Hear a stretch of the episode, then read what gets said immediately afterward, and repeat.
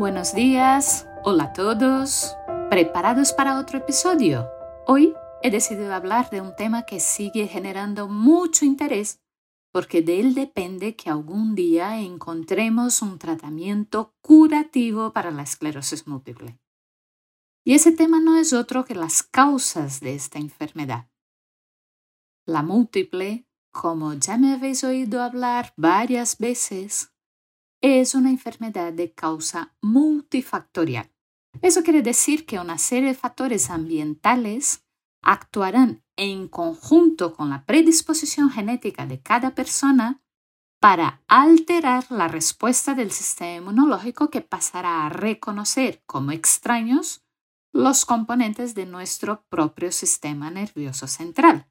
Algunos de los factores ambientales implicados en la mayor susceptibilidad a padecer la enfermedad pueden ser la deficiencia de vitamina D y la baja exposición a la luz solar, por ejemplo, el consumo de tabaco, la obesidad especialmente cuando sucede durante la adolescencia, los factores relacionados con la microbiota, la infección por determinados virus, etc.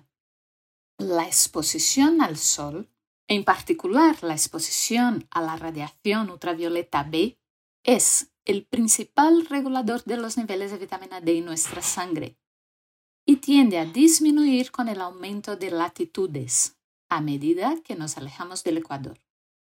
Por otra parte, en aquellos países templados con menor tiempo de exposición a la luz del sol, hay muchos más casos de esclerosis múltiple en los países cercanos al Ecuador, por lo tanto, se cree que los niveles de vitamina D pueden explicar ese efecto latitud en las diferencias de prevalencia de la esclerosis múltiple en los distintos países del mundo, muy típico por otra parte de esa enfermedad. Varios estudios sugieren que los niveles bajos de vitamina D aumentan el riesgo de padecer la esclerosis múltiple y además se correlacionan con una mayor actividad inflamatoria de la misma, o sea, un mayor número de brotes y un mayor número de lesiones desmielinizantes nuevas en resonancia magnética. Esto sugiere que los niveles normales de la vitamina D durante la enfermedad pueden tener un efecto protector. No conocemos completamente la forma en que la vitamina D actúa, pero la mayoría de los estudios sugieren que la forma activa de la vitamina D tiene un papel en la modulación de la función del sistema inmune. Otro de los factores implicados es el hábito de fumar cigarrillos.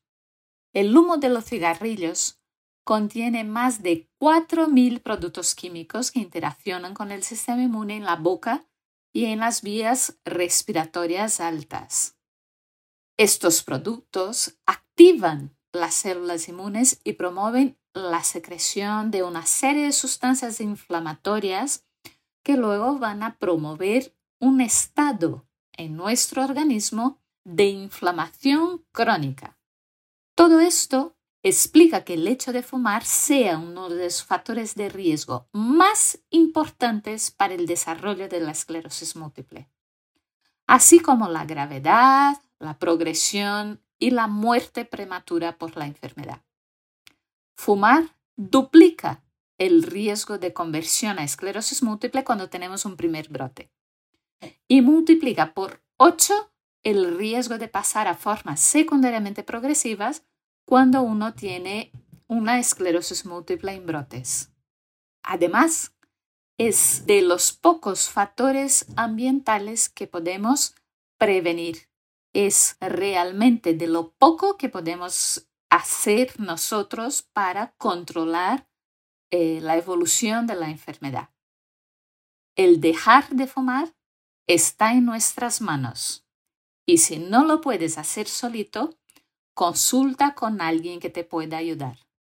La alteración de la flora intestinal o microbiota a través de un estilo de vida equivocado o de una dieta equivocada podría dar lugar a la aparición de diversas enfermedades según como sea la predisposición genética de una persona. Dietas incorrectas, por ejemplo, con un consumo excesivo de alimentos procesados o con un consumo excesivo de sal, que producen obesidad, especialmente durante la adolescencia, producirían además modificaciones en la flora intestinal. Esas modificaciones, a su vez, producirían un aumento del paso de sustancias a través del intestino, sustancias esas que normalmente no entrarían en nuestro organismo. Esas sustancias darían lugar a una serie de enfermedades autoinmunes, entre ellas la esclerosis múltiple. Otro de los factores ambientales de riesgo que también es muy bien conocido es la infección por determinados tipos de virus, especialmente los virus de la familia herpes virus, entre ellos el Epstein-Barr, el causador de la mononucleosis infecciosa, o el herpes virus tipo 6. En algunos estudios epidemiológicos que se han llevado a cabo a lo largo del tiempo, hasta un 100% de los pacientes con esclerosis múltiple son seropositivos para el Epstein-Barr, o sea, que en algún momento en su vida han tenido contacto con el virus.